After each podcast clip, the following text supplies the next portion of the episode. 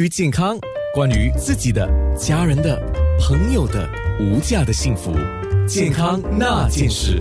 健康那件事，性传播疾病，呃，它是如何传播的？新加坡最常见的是哪一些呢？症状跟后果，我一连问了三个问题，都是很重要的问题啊。当然，医生来回答了啊。孔振宇家庭医生，常见的性病有哪些呢？常见的性病呢？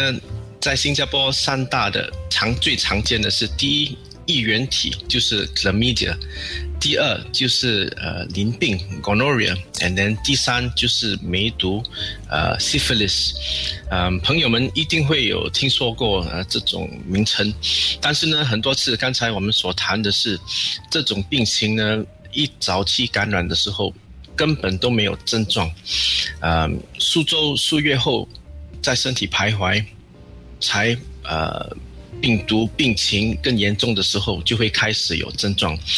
症状呢，如果有症状，它们包括呃，引颈分泌物、阴道分泌物，啊，小便时疼痛，啊，也是会有淋巴呃结肿大，啊，也是会有朋友们呃性爱时呃疼痛，呃，或者有阴道炎，呃。甚至呃有生殖器呃部位瘙痒呃或者有呃疮，说这些症状一旦开始的时候呢，如果不及时治疗呢，会导致呃不孕，呃气管损伤，呃血液也是感染，呃甚至死亡，呃如果不加以治疗呢，呃性传播疾病也可能导致性生活中。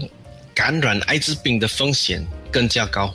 嗯，所以刚才提到的大概就是在新加坡常发生的一些性病啊，它可以说传播的行为里面包括了性行为，这是肯定的哈。对，呃，性行为范围又蛮广的。那也有一种说法叫间接接触啊，就间接接触的话，就是说不是两个人之间的性行为，而是听说。我哦，这个要可能请医生来回答一下。听过听说通过那个衣服啊，听说通过那个毛巾呢，就是那个身上的衣物啊，或者是冲凉的那个 bathtub 啊，或者是一些共用的地方，可能吗？都会传播？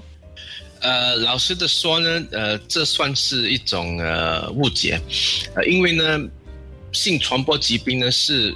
性爱的时候呢，所传的，嗯，如果一个人有症状，好像呃生殖器部位有疮等等，连他们有这个呃呃生殖器部位接触的时候，才会有个人到个人接触才会有机会传。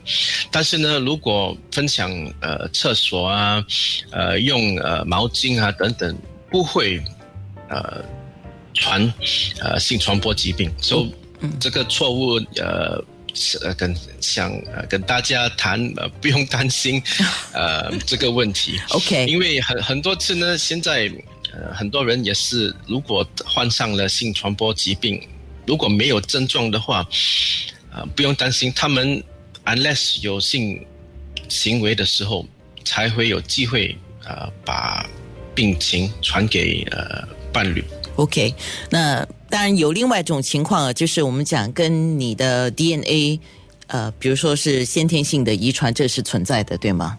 对对。OK，比如说母亲怀孕的时候，婴儿在母体里面，这个传播途径是会存在的。对，如果呢，母亲怀孕的时候有呃。没有治疗的呃性传播疾病，没有治愈的性传播疾病，它有很高的机会传给孩子，导致孩子有其他的呃呃生出来有其他的呃危险性，对吧？很多次呢，在新加坡，如果在有生孩子呢，医生一定会跟你检测啊这个呃性传播疾病，所以不用担心。好，那么在我们的 WhatsApp 里面，我已经看到有两道题目，我们会在面部直播的时候，请医生来回答你啊，因为可以回答的比较详细一点。那还有另外一个问题，就是输血的时候，我们讲 blood donation 啊，一般让你去输血捐血的时候，你都会收到一些问题嘛啊，你身体自己健康吗？你有没有伤风啊？你有没有感冒啊？或者是当然，如果有一些人啊是有这个风险存在的话，它就不适宜捐血，对。对吗？对。对，新加坡的这个呃卫生呃科学局，他们呃对捐血的这个把关。呃他们对他们真的真的很严格。呃很严格，说一定在新加坡的的的方面之内，我们不用担心、呃、是。这个问对。但呃，就我们一般上来讲啊，真的，如果血源性的传播，比如说像刚才我提的，输入的血液里面有这个病毒的话，那当然这个传播的存在率是有的。还有一个就是，刚才医生已经讲了，比如说吃什么东西啊，呃，水里面呢，什么这些的传播百分比应该非常非常非常低吧？从食物那方面呢，传播的的危险性是零零点零零零零零，很低很低很低，没有这种机会。对，很多次呢，性传播疾病呢是性爱的时候，性呃性伴侣活跃对性伴侣的时候才会传的。好。我们的 WhatsApp 号码是九七幺七零九六三。健康那件事。九